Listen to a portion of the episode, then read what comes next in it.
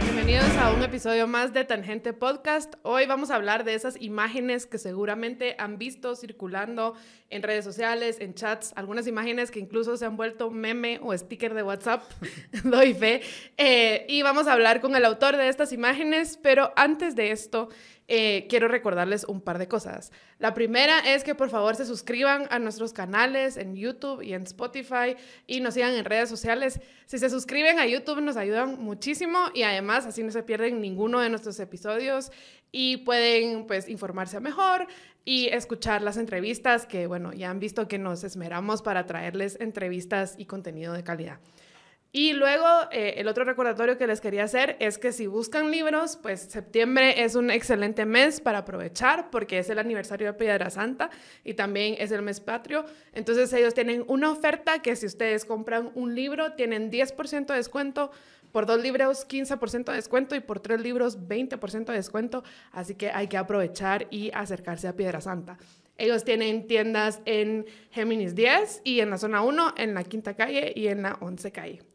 Y bueno, habiendo hecho esos anuncios, aprovecho para presentar a mi invitado el día de hoy. Él es Esteban Viva. Bienvenido, Esteban. Hola, qué honor estar aquí en el set donde han habido hitos de las entrevistas aquí, históricas pop. Pues qué alegre, qué bueno que te apuntaste.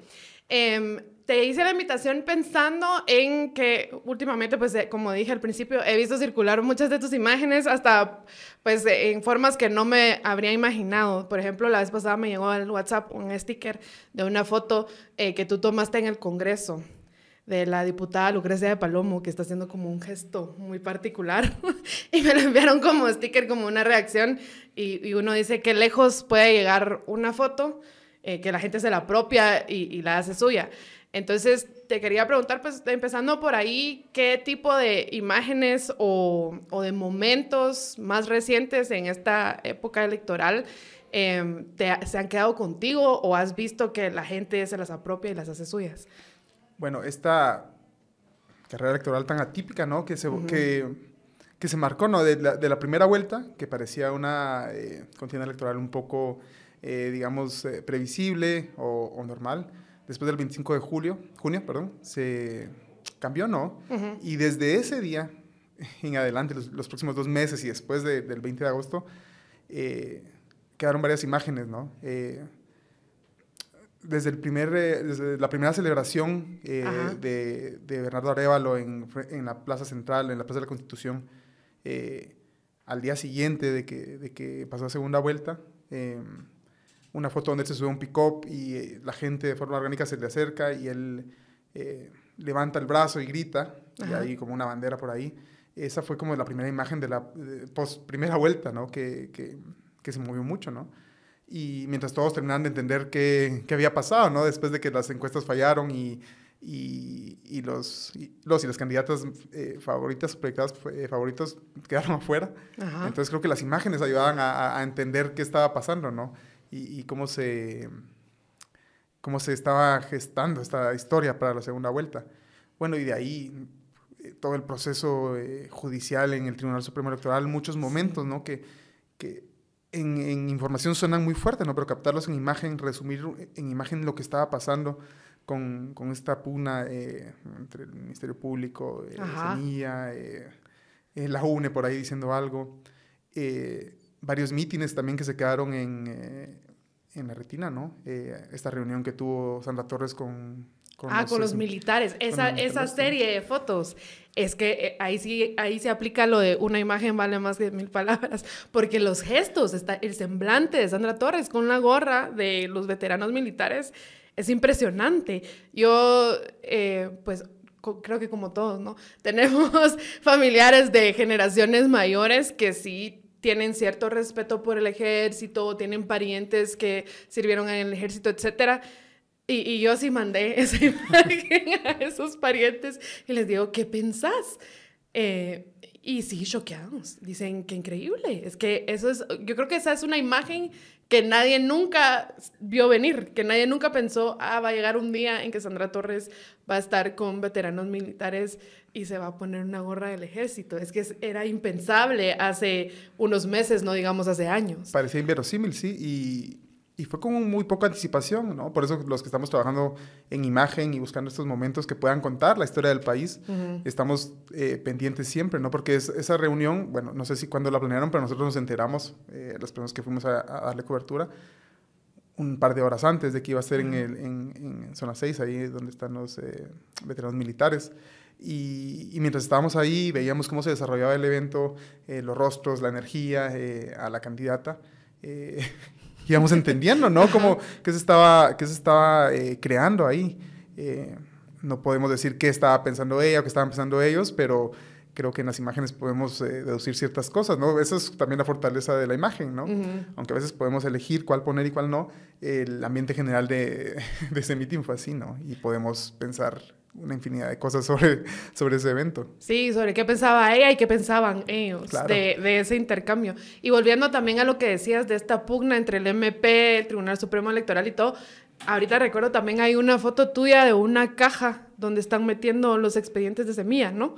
Eh, sí, donde, donde uno puede leer, ah, sí, que hubo anomalías en el proceso de recolección de la, de la evidencia, pero viendo la foto es tan notorio cómo se trató, pues, estos expedientes así como que nada metidos en una caja, eh, sin la mayor, eh, no sé, sin el mayor protocolo, el cuidado de cómo se está eh, recolectando la evidencia como uno ve que se hace, pues, en otros casos, ¿no?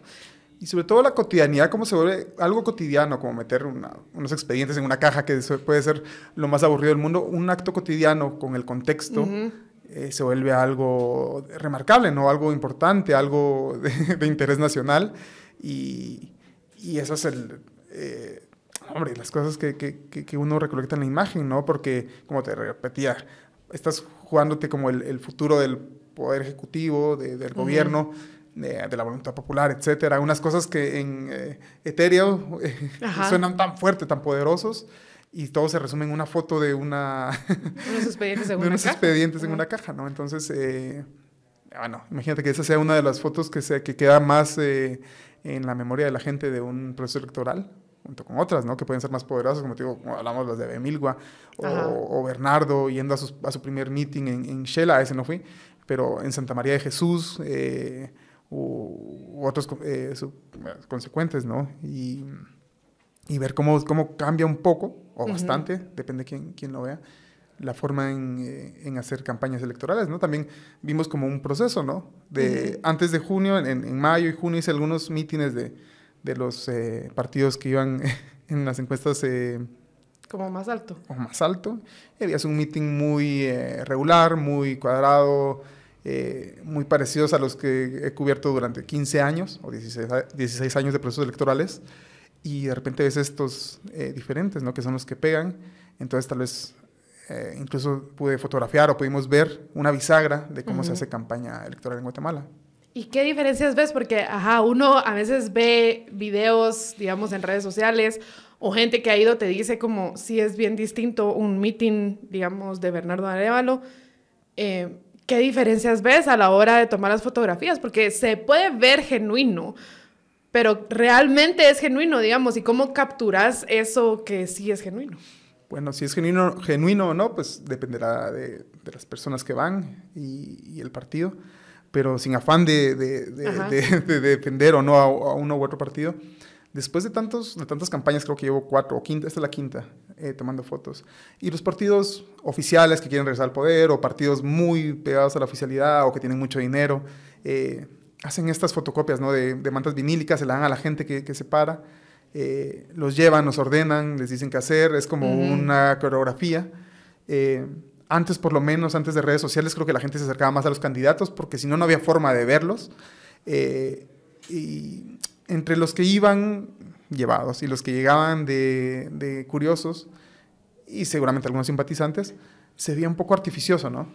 Estas mantas de súper caras, súper bien impresas, nuevas, ¿no? Sacadas de paquete, a, a, la, a los mítines de semilla, que cada quien hacía su bandera, no habían impresas, estaban a mano, cada quien escribía su, su logo como bien le salía.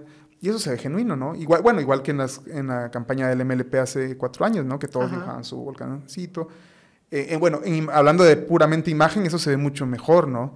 ves la personalidad de, las, de, la gente, la personalidad de, de cada área de donde van, de Jutiapa, de, de Palín, de, de Huehuetenango, em, y se ve mucho más orgánico. Sí, pues eh, escriban sus propias consignas, digamos. Tal vez hay menos mantas, pero en imagen se ve mucho mejor, ¿no? Porque es una cosa escrita con, con crayones, con témperas. Em, entonces ves la marca humana, que es usualmente lo que buscamos en la, en, la, en la, imagen fotográfica, ¿no? El, el, impacto del humano en su contexto o sociedad. Una manta vinílica repetida Ajá. 100, 200 mil veces en un meeting es súper aburrido y se ve tal cual, ¿no?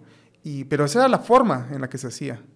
Y ahora... Eh, la gente se acercaba genuinamente para conocer a Bernardo, después de que fue este eh, boom eh, de comunicación social, que también fue eso, ¿no? Que lo ayudó.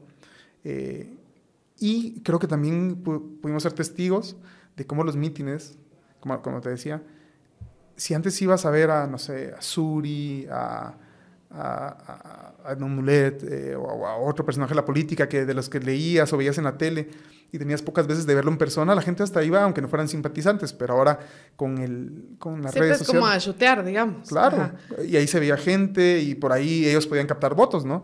Pero ahora con las redes sociales, creo yo que es el, el, parte de la bizarra que estamos hablando, eh, la gente ya nos interesaba. Vi muchos mítines vacíos de, de personajes que antes hubiesen eh, sido, no sé si eh, favoritos, pero por lo menos interesantes de ir a conocer.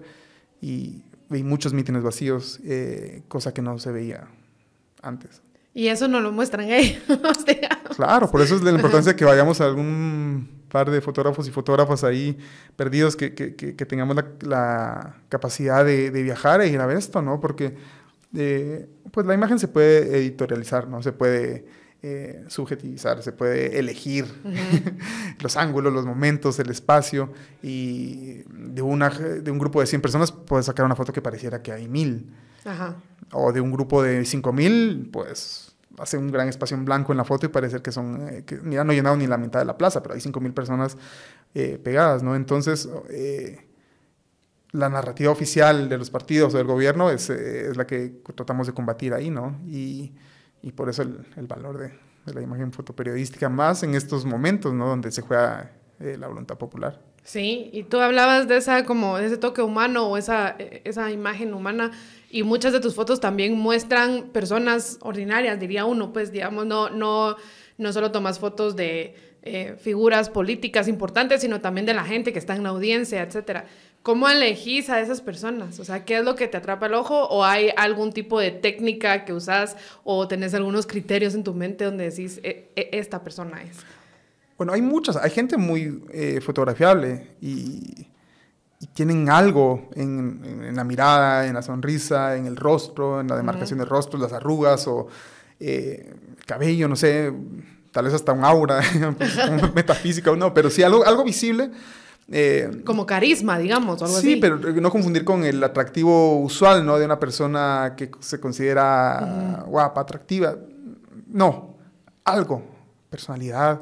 O eh, una persona de 100 está pasando algo en ese momento y hay una sensación, un sentimiento que, que, que, que quieres transmitir y esa persona es la que, la que lo está sintiendo en ese momento, ¿no? Ajá. Entonces, como tú eres la elegida para, para, para englobar el sentimiento de todo este grupo de personas, ¿no? Eh, pero eso es con, eh, con, experiencia, con el tiempo vas viendo quién es esa persona, ¿no? Eh, y bueno, la, la, gente, la gente no es común, es gente, ¿no? Es, es, es son personas que, que, que, están viviendo X o Y eh, situación uh -huh. y, y, son mucho más interesantes de, de fotografiar que fotografiar un personaje Ajá. 100 veces, ¿no? Y, y es lo bueno del fotoperiodismo, lo que me gusta a mí, ¿no? De, bueno, hasta aquí nuestra clase política, eh, los mismos de siempre, más o menos como poniendo, eh, cambiándose de puestos, eh, con diferente corbata, con diferente color de partido. Mm, pero salir a la calle, Ajá. al urbano y a lo rural, de hecho, es cada vez más difícil. De hecho, creo que hay cada vez menos fotógrafos y fotógrafas como con un puesto laboral, un salario, que tengan la chance de ir a, a, contar estas historias. Y en la gente, en la cotidianidad es donde contás la historia del país, ¿no? Cómo repercute. Creo que a veces nos volvemos muy opinólogos, ¿no? Eh, uh -huh. Estamos aquí en la ciudad, y, venimos a hablar de cosas muy abstractas, de, del gobierno, de macroeconomía, de mercados bursátiles, de cómo afecta a la gente, y, nos ponemos un, eh, creemos un discurso muy elevado, pero perdemos el, el, rostro de la gente, ¿no? Realmente, que, cómo afecta esto en Lomas de Oquén, Jocotenán, eh, Jocotán, perdón, o en, o en, Quiché, o, sin ir muy lejos, aquí en, en las eh, zonas rurales guatemaltecas, eh, perdón, urbanas, eh, no sé, en asentamientos, perdemos este foco, ¿no? Estamos muy centralizados en, un grupo de personas hablando de lo mismo y, y, a veces es refrescante para la gente, espero yo, ver, a, ver, a, las personas, ¿no? Vernos con las personas que estamos más cerca. Sí, totalmente. Y, y sabes que eso en general, no solo para el fotoperiodismo, sino para el periodismo en general, yo creo que ya estamos en un punto en que a veces la gente dice, yo ya no quiero ver noticias, ya no quiero enterarme. Eh, o por elección prefieren como ignorar ciertas cosas. Y, y, creo que mucho es por la forma en que se cuentan las historias también. Como que la gente se queda con un sentimiento de impotencia o no le gusta eh, saber que existe tanta crueldad cuando no hay nada que pueden hacer al respecto, eh, pierden la, la, esperanza, etc. ¿Tú tomas en cuenta eso de tu audiencia a la hora de buscar tus fotos, como pensar, yo quiero que la gente sí quiera ver mis fotos, por ejemplo? Claro, sí, sí, sí. Porque perdemos como lo interseccional, ¿no? De, de, los problemas y las personas se preguntan, ¿en esto qué me afecta a mí, no? Ajá. Puede sonar chiste, pero sí, realmente, bueno, ¿en qué me afecta esto? De que el Ministerio Público está aquí haciendo esto y esto y aquello. O el cambio de gobierno, ¿en qué me afecta?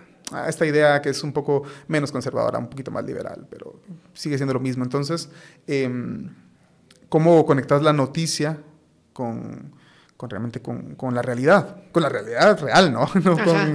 Eh, y sí, eh, entonces, en este scroll constante de, de noticias de, de, X o Twitter, de Instagram, de TikTok, eh, ¿qué tanto tiempo le ponemos atención a una imagen, no? Em, a, la enésima conferencia de prensa, a la enésima protesta eh, por X o Y razón, entonces tiene que haber un, elemento ¿no? discursivo en la imagen que, que sí llame la atención, ¿no? Un centro, una mirada, eh, subtexto, varias capas de, de, información en una misma imagen, ¿no? Que una misma foto te diga tres cosas por el, por el relieve. Entonces, sí voy buscando esto porque eh, si solo fuera como la foto de documentación, eh, aunque esté bien hecha técnicamente y diga lo que tenga que decir y sea lo más objetiva eh, posible, pues nadie le va a poner atención, o muy poca gente, o gente muy especializada, o gente que le está buscando.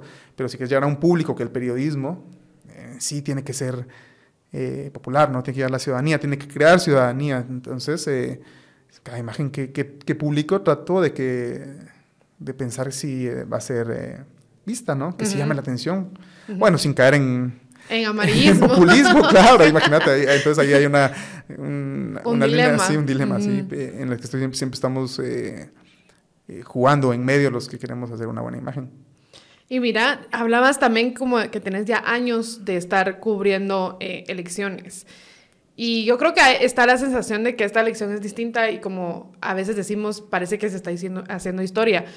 Eh, con la perspectiva de todas las elecciones que cubriste antes, ¿tú crees que de verdad hubo algo diferente ahora y si estamos viendo historias? O sea, ¿qué, ¿qué, cosas ves distintas, más allá de lo que mencionabas de los mítines, entre las elecciones que has cubierto en el pasado y estas en particular?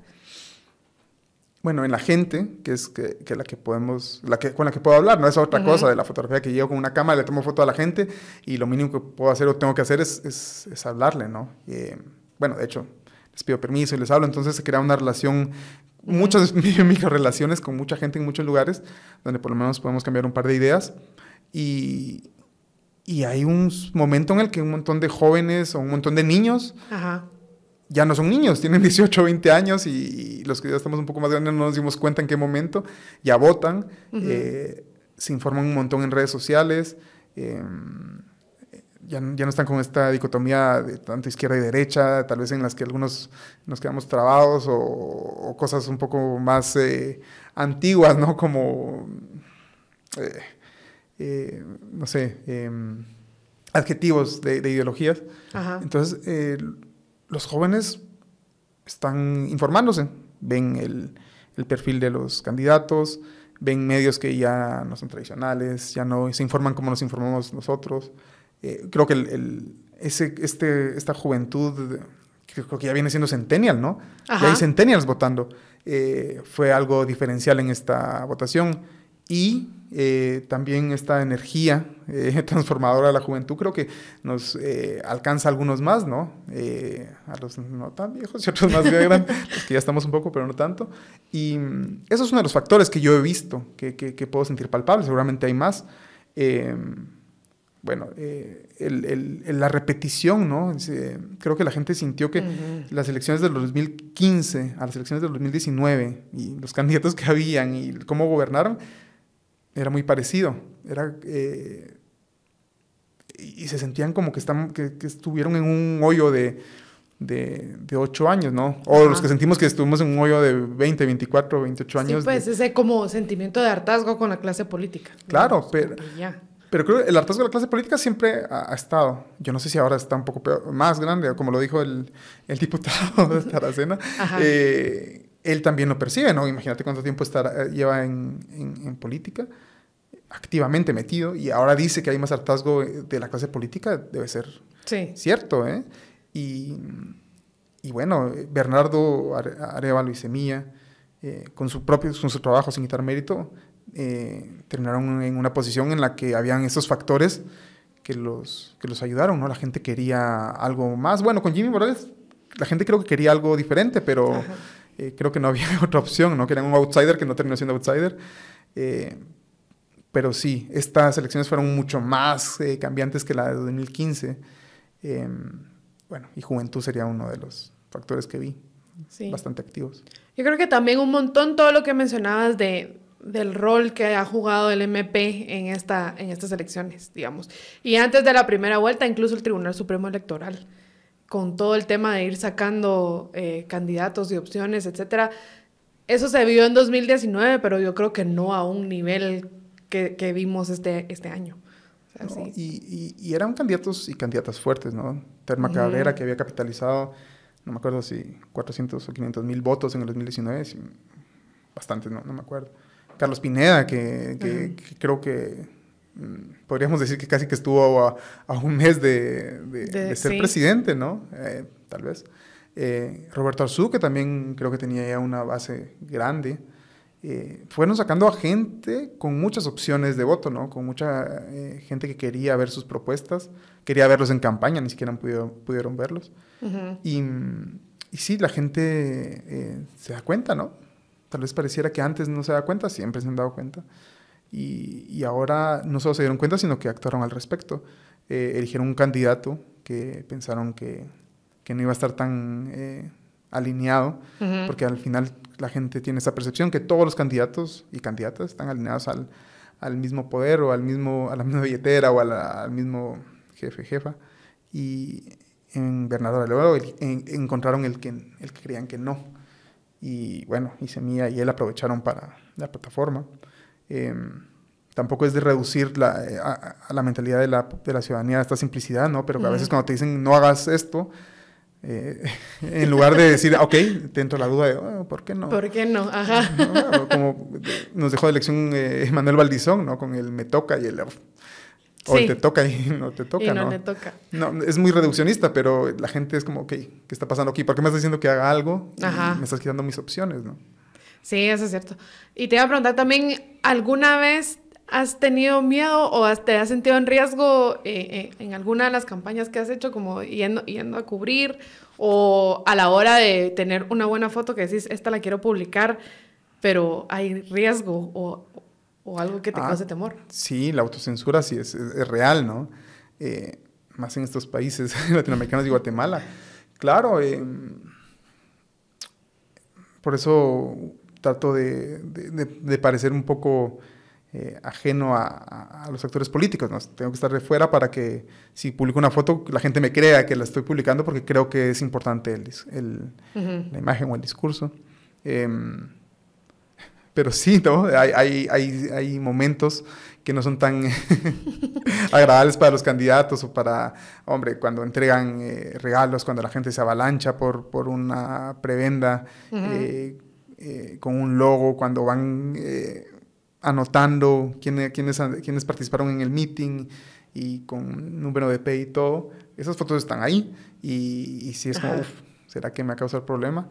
no debería porque, bueno, pero de lo que debería lo que es es diferente. Pero sí, sí hay, hay cosas que ves que a veces puedes fotografiar que sí te dan miedo.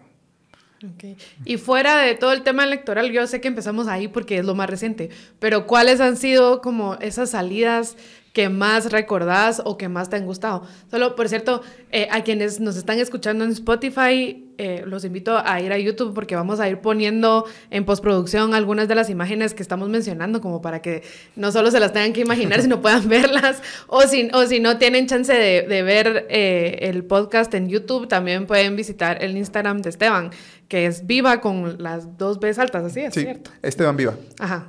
Entonces pueden buscarlo en, en, Instagram o en X, o Twitter, ajá. Y ahí él pone sus fotos también. Pero eh, te, te, preguntaba sobre a dónde te ha gustado salir o qué campañas, así le llamas, ¿no? De fotografía. Coberturas. Coberturas han sido tus favoritas. Sí, cada profesión tiene como su, su jerga, ¿no? De, coberturas. sus, sus, palabras técnicas. Los que son más caqueros assignments. No, coberturas. Eh, de gustarme, de gustarme. Bueno, me gusta mucho el deporte aquí, hablando de el insigne Michael Jordan en ah, su concurso de clavas. Eh, he tenido oportunidad de ir a Juegos Olímpicos, a Mundiales. Eh, eso, eso me gusta, ¿no? De ahí, para decir me gusta como de, de, algo positivo, ¿no? Em, de ahí que he querido ir y fui, no porque el tema sea lindo o tal. en el 2014, en la crisis em, humanitaria de niños migrantes no acompañados. Esa fue de, las primeras coberturas que hice así fuera del país, donde me gestioné solo y, fui a hacer una cosa que, todo el mundo estaba viendo. Eh, todo el trayecto del tren a la bestia, siguiendo a los migrantes, eh, un poco sentir un poco sentir un poco la, la vulnerabilidad de ellos, ¿no? que no, llega al, a, a, lo que ellos y ellas están pasando. Eh, en las cárceles en Estados Unidos de migrantes, en McAllen, eh, en Texas, eh, ver un poco cómo mm, el, el, final, el resultado, no final, pero un resultado de la migración, ¿no? El resultado infructuoso de la, de la, migración, llegar a una cárcel estadounidense de migrantes. Em, no sé, conocer Latinoamérica, Centroamérica, ver esta crisis política en Honduras en 2011 la salida de Mel Zelaya, en 2018 eh, la crisis en Nicaragua, eh, de los estudiantes, eh, ir como tejiendo ¿no? la historia de, de, parte de Latinoamérica y ver nuestras coincidencias y ver, que, ver cómo las luchas y los problemas son muy similares y cómo unos países pueden reflejar a otros y cómo podemos llegar a donde mismo, para bien o para mal. entonces, no, estas salidas fuera del país, Latinoamérica bueno, más lejos, ¿no? Hablamos el año pasado que, que, estuve en Ucrania en la guerra, eso era pesado, ¿no? Pero otro tipo de, de imágenes, otro tipo de cobertura. Y me, parece curioso que no mencionas la imagen por la que ganaste un premio. Ah, eh, Pensé que esa iba a ser una de las que vas a mencionar, pero contanos de esa historia también. No, porque las relaciones con los volcanes eh, y los guatemaltecos y guatemaltecas y, y, yo son, es muy cotidiana, de hecho. De hecho, por eso creo que la foto ganó un concurso, el, el Poilatam, el Picture of the Year Latinoamérica, eh, en, la, en, la, categoría vida cotidiana. Aunque incluso vi la, la discusión del, de los jurados que decían, ¿qué tan cotidiano es que un volcán haga erupción? Y hay una persona ahí, y otro dijo, un, editor uruguayo, eh, muy bueno, bueno. Si vives a la par de un volcán activo, es cotidiano, ¿no? O, o, se repite cada ciertos meses o años.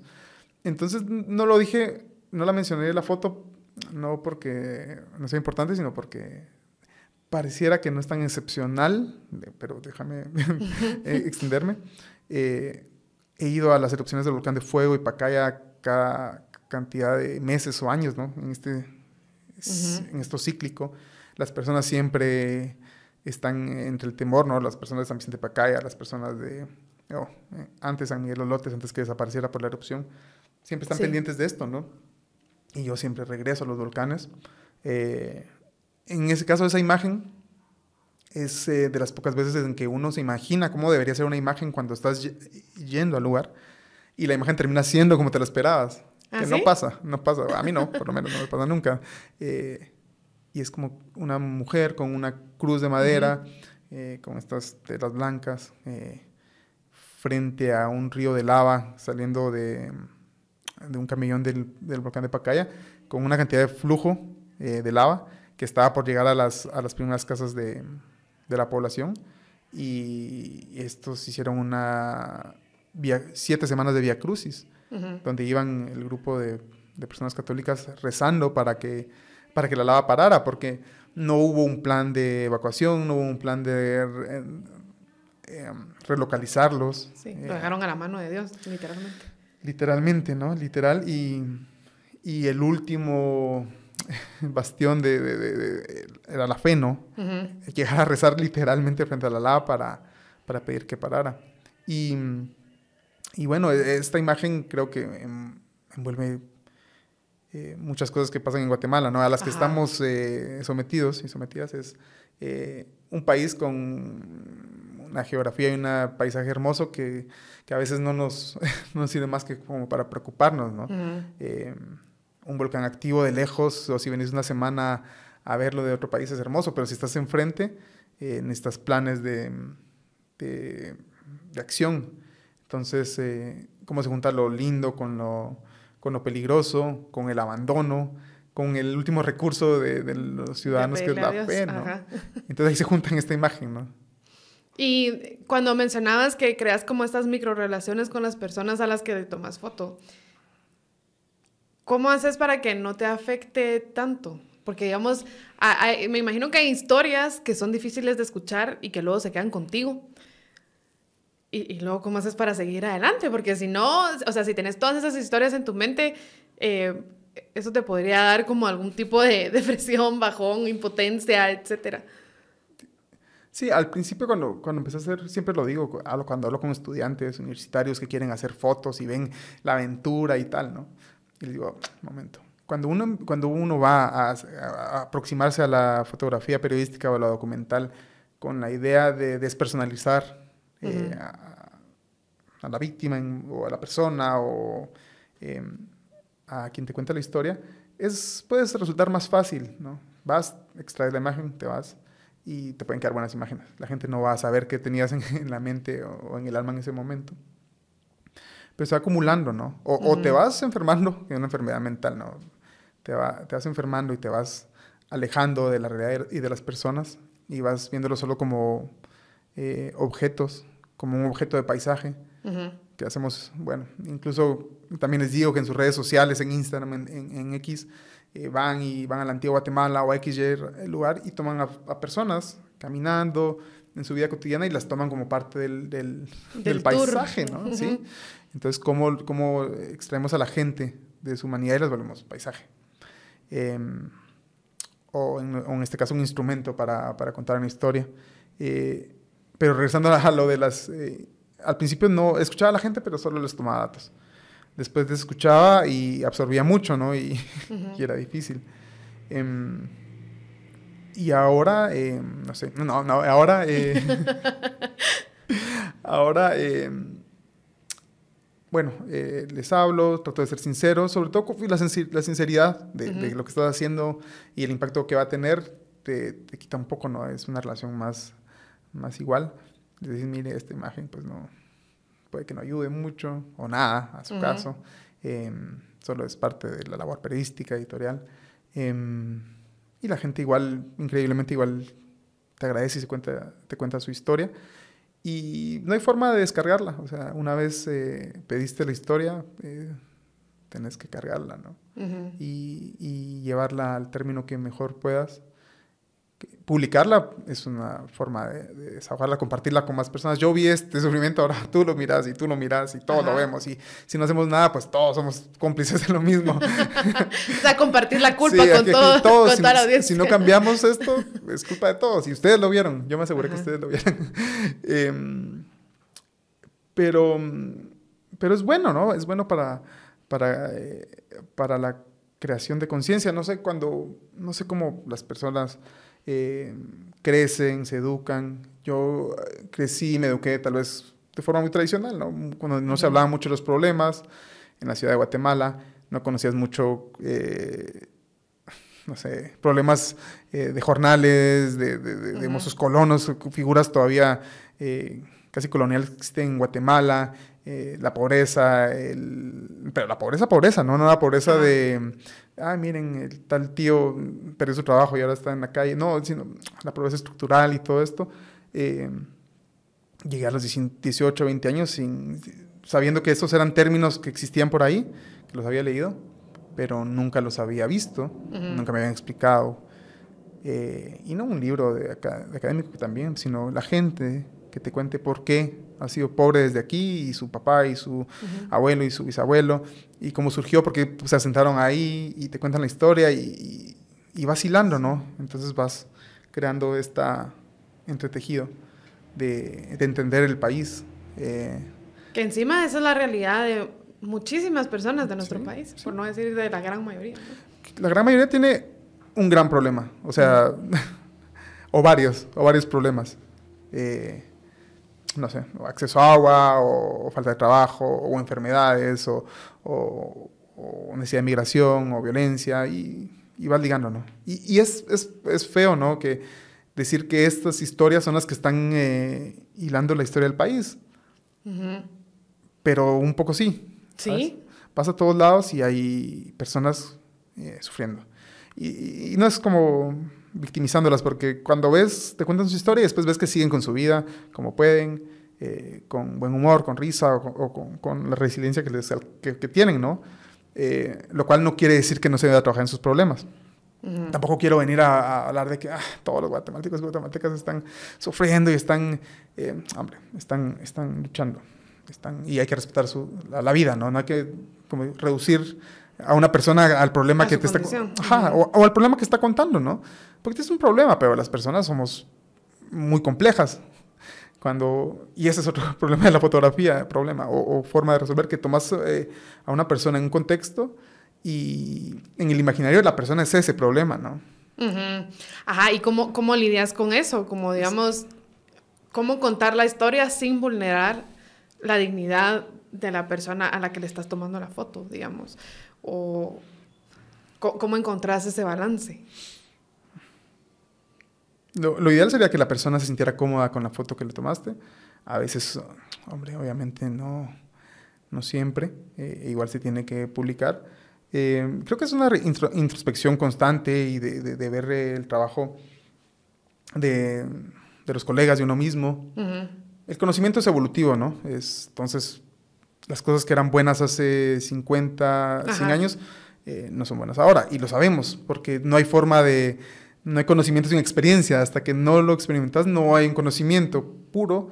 Igual eh, eh, el, el, conocimiento evoluciona, ¿no? Uh -huh. eh, hasta hace unos...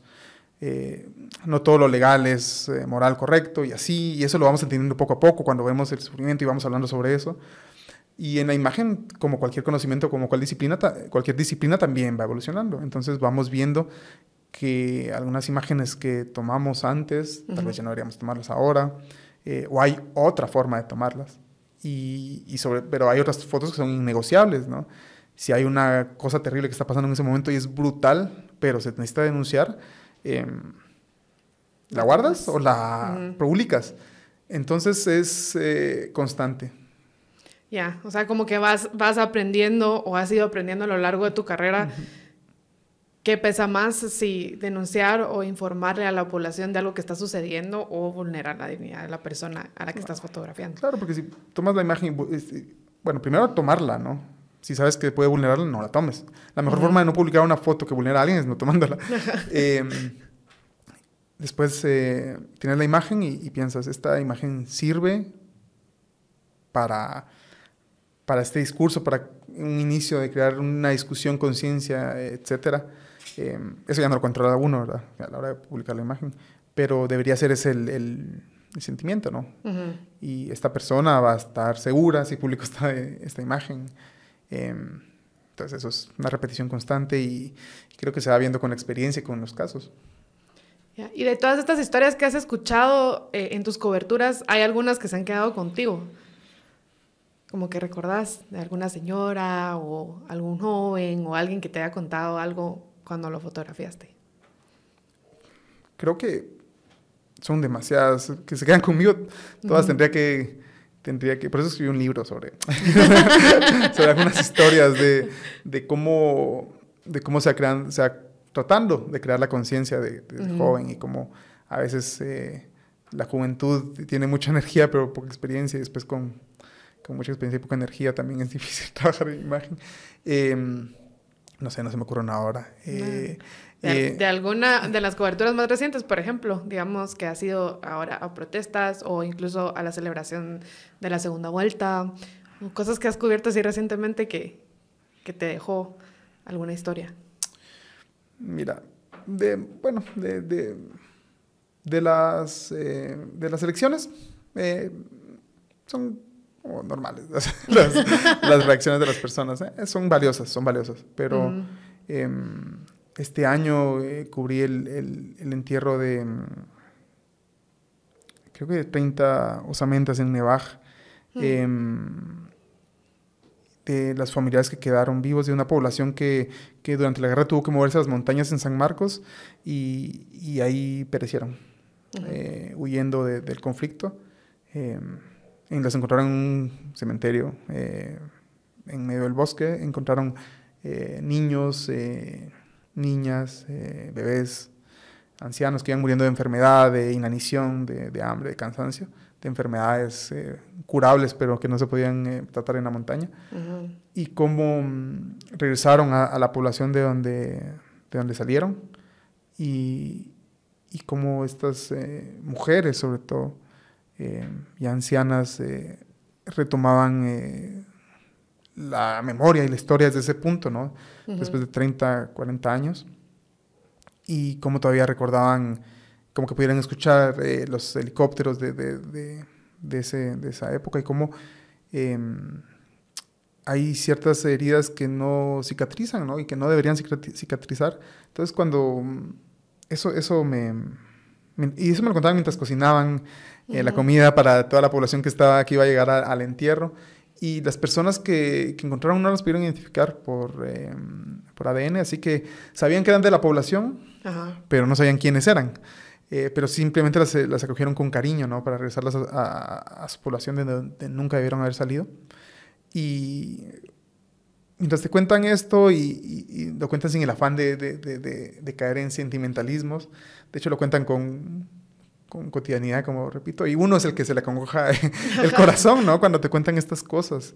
Eh, creo que la, la, historia que todavía tengo en, en, en, aquí palpitando, y ahora ha sido porque el contexto de la guerra que, que, que te conté el año pasado de, en, Ucrania, uh -huh. de, esta, de esta mujer, Elena, que, que, que se iba a juntar con su esposo en, en una ciudad que se llama Kharkov, y mientras se iban a juntar en el metro, Rusia bombardeó el metro, y el esposo murió y ella iba escribiéndole y entonces le tomé la foto cuando, cuando iba cuando iba escribiendo a su esposo y habían llamas, yo le tomé la foto cuando ella estaba viendo el teléfono y te conté, ¿no? Que uh -huh. me parecía inverosímil que ella estuviera viendo el teléfono mientras todo estaba en llamas, a quién estaba hablando o qué estaba viendo uh -huh. y que se estaba tratando de contestar a su, esposo, a su esposo Yegor, que estaba a 50 metros de donde tomé la foto, eh, fallecido por un bombardeo, ¿no? Después, gracias a, obviamente gracias a un, a, al fixer, al traductor, pude uh -huh. hablar con ella y, y con, me contó esta historia, ¿no? De que como ellos venían de dos puntos diferentes de la ciudad, querían juntarse en uno e irse a, a descansar a su casa de, de, de, verano. Y que por una cosa de segundos él, él falleció. No se logró. No, no se logró, ¿verdad? Y tengo la... Y es... Bueno, y así historias como esta, eh, y te la cuentan y, y, te quedan, ¿no? A veces eh, no es que las olvides, solo las tengo uh -huh. archivadas todas confusas y a veces entrelazadas, ¿no? Eh, pero tengo todas y me recuerdo de todas. Eh, por eso me es difícil como abrir un, una gaveta y sacar qué historia te cuento. Si son tantas personas que, que, te confían en ese momento vulnerable y, y, ahí lo tengo. Sí, qué difícil, qué difícil después.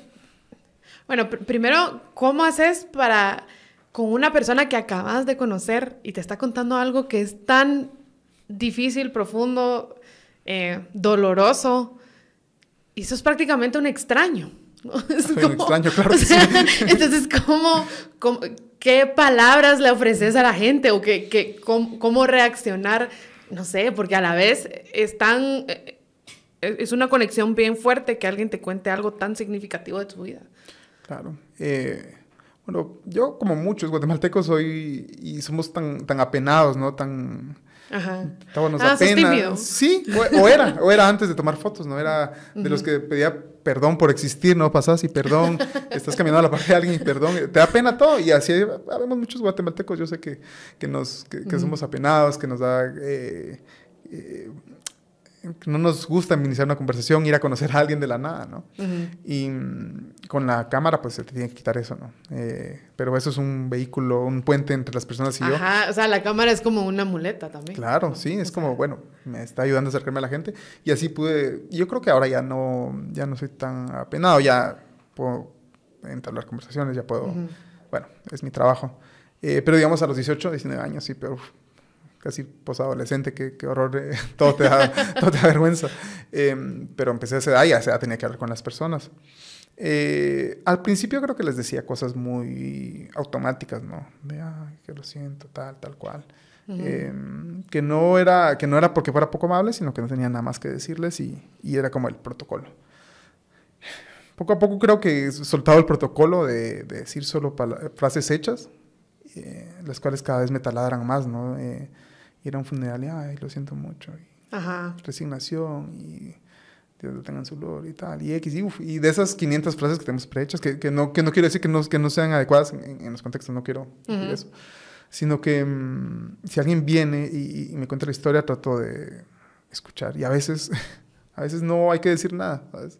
A veces solo, verlo, escucharlo y decir gracias por decirlo. Y ya.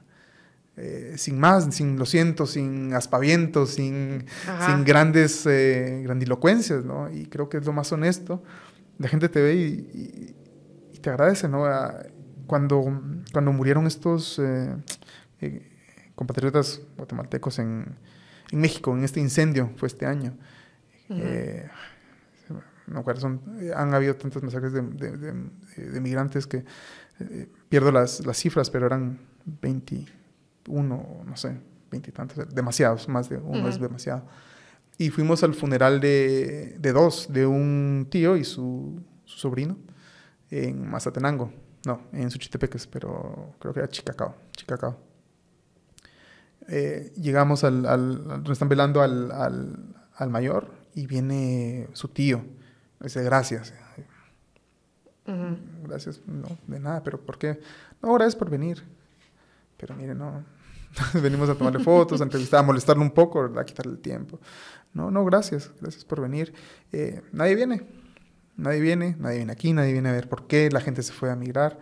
Eh, y, y, sentís como ese agradecimiento que es demasiado, ¿no? sentís como, no, no, no merezco que me agradezca, por Dios. Eh, pero estás ahí, ¿no? y la haces de vuelta y se vuelve incómodo, pero decís, wow, ¿cómo podemos hacernos esto entre nosotros cuando somos eh, de naturaleza usualmente buena, ¿no? Y, y cómo hay gente tan, tan apartada, ¿no? y son cascos urbanos, pero, pero realmente es, es, es un abandono del estatal, nos tienen tan desconectados unos de los otros, unos de los otros. Em, entre nosotros mismos, ¿no? Entre nuestros propios compatriotas. Eh, no podemos conectarnos con ellos, tal vez tenemos, eh, quisiéramos, pero están hasta cuatro horas en, en, carro.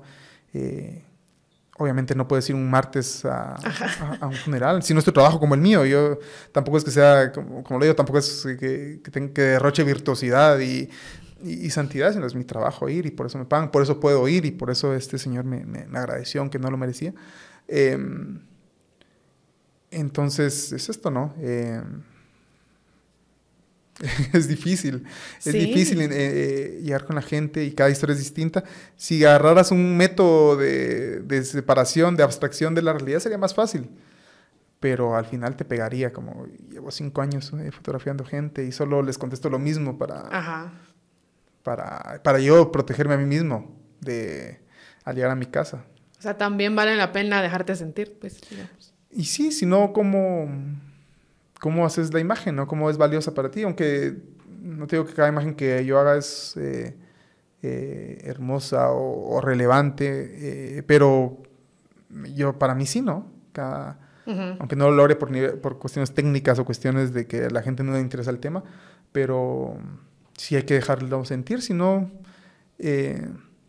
a veces eh, hablo, cuando hablo de fotografía me cae mal que siempre terminamos en, el plano emotivo, emocional y pareciera que, que, el fotoperiodismo es una cosa aquí de desgarrarse las vestiduras y, no terminamos hablando de cosas técnicas o cosas más eh, sesudas o, académicas, pero, pero no hay de otra, ¿no? Si estás ahí viendo estos momentos vulnerables, tenés que eh, gestionar eh, sentimientos y, y, ser respetuoso con los de las demás personas, ¿no?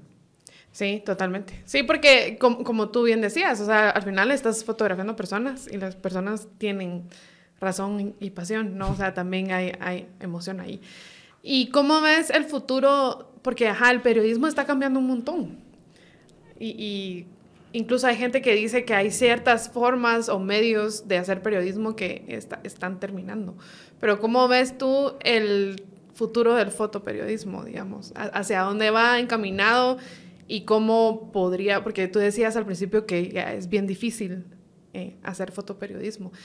¿Cómo podríamos hacer para que no se pierda este, digamos, el, valor de recibir este tipo de imágenes? Porque al final sí tienen cierto impacto. Yo recuerdo, por ejemplo, cuando fue todo el tema en el 2015, había una imagen de Roxana Valdetti, esa no sé de quién es, creo que es de Santiago Billy, no sé de quién es.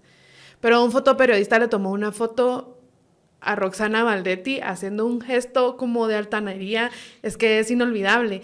Y yo creo que esa foto circuló tanto que, que, la gente dijo, yo no puedo permitir que esta mujer altanera quiera tener el poder en mi país y piensa que puede hacer lo que sea y, a mí me gusta pensar que tuvo un impacto en, el movimiento de 2015, así como otro montón de fotos han tenido algún impacto en, en la conducta de la gente, ¿no? Porque al final transmite eso. Entonces, ¿hacia dónde va el futuro del fotoperiodismo y cómo podemos hacer que no se pierda esto, digamos?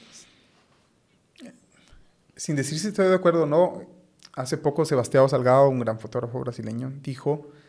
Eh, que las fotografías de, de, los teléfonos inteligentes no eran fotografías, no eran fotografías o fotoperiodismo. Es un poco como, creo que Martin Scorsese hablando de las películas de superhéroes, que no era cine, ¿no? Tal vez es un poco elevado, eh, o no, no lo sé. Mm, pero eh, si diseccionando, tal vez pensando por nuestra cuenta a qué se refería, es que hay muchas imágenes en las redes, ¿no? Más con teléfonos. Eh, y todas las personas que toman fotos no son fotógrafos, así como no todas las personas que escriben son escritores. Eh, em, o que cocinan son cocineros. Ah, exacto, son chefs, exacto. Em, y está bien, ¿no? Eh, y no quiere decir que no sea valiosa la imagen, democratizar la imagen, ¿no? En 2015 yo creo que muchas personas, muchos jóvenes eh, salieron, o, no, ¿verdad? Siempre, muchas personas salieron con cámaras y fotografiaron las marchas, eh, los movimientos sociales. Y muchas personas ahí empezaron a hacer fotos y siguieron. Eh, no sé si fotoperiodismo o fotodocumentalismo o solo fotoregistro o fotoarte o eh, cualquiera de los lenguajes, de la fotografía y creo que 2015 empezó como a, democratizar la imagen, que, que, cada persona pudiese contar la historia desde su contexto, que no es, lo, no es, lo, mismo que venga un hombre de 35 años y le cuente todo, no, no puedo. No, no, tengo toda la sensibilidad y perspectiva. O sea, es valioso que, toda, que haya muchas personas contando en imagen sus contextos y los contextos de otras personas que tienen una sensibilidad particular. Pero mm, eh, entonces tenemos muchas fotos y poco fotoperiodismo. Tenemos muchos videos eh, en, tiempo real, muchos lives eh, que tienen su valor, eh, pero no es fotoperiodismo. No es esta imagen que, que, intentamos que perdure, ¿no? no vamos a ir a agarrar todas las fotos de X y, ponerlas en, un archivo fotográfico. Y hay un trabajo personal de fotoperiodistas que sí funciona, que sí sirve como un acervo cultural, pero entonces hay muchas fotos y pocos fotoperiodistas. Hay muchos, mucha gente con, preparándose para hacer fotos que son muy buenos y buenas y no tienen el dinero para, hacerlo, ¿no? O sea, hacer fotoperiodismo en tu tiempo libre, eh, no sé. No es sostenible. No, y no, no, no, no, tiene sentido porque tienes que estar todo el tiempo buscando y viendo y preparándote y sintiendo y eligiendo. Y si quieres hacer un ensayo fotográfico, pues tomarle mucho tiempo, pero ¿quién está invirtiendo para hacer esto? con, con, la muerte de los periódicos escritos, eh, también se fueron muchos colegas que se quedaron sin trabajo. Entonces se pierde esta, esta, y tienen que buscar otro trabajo, ya no pueden seguir haciendo foto, algunos tal vez sí. Entonces pierdes un, años de experiencia, años de aprendizaje, años de, de gente que podría ser maestra por, por lo económico. Eh, y, no sé, la muerte de los medios o el cambio de los medios, tal vez no la muerte porque sería muy, muy fácil, porque hay gente, no, y hay, hay todavía periodistas haciendo cosas súper valiosas ya no como antes, eh, con, con eh, reacciones más reducidas. ¿Cómo eran las reacciones antes en nuestro diario, en Prensa Libre, en, el, periódico? Eran, decenas. Eran, Y entonces ahí sostenías a esta gente que podía eh, pensar en periodismo o pensar en fotografía. Entonces, ¿quién, ¿quién, tiene la, el honor o el, el, privilegio de pensar en fotografía todo el tiempo? ¿no? Somos ya pocos. Eh, y no somos suficientes. no somos suficientes. Hay que, hay, como te digo, hay que tener más gente haciendo fotografía, mujeres, hombres, personas de diferentes eh, regiones. Eh, igual estamos todos aquí en, no todos, perdón, no estamos todos aquí, pero pareciera que solo las fotos que salen de la, de la ciudad son relevantes.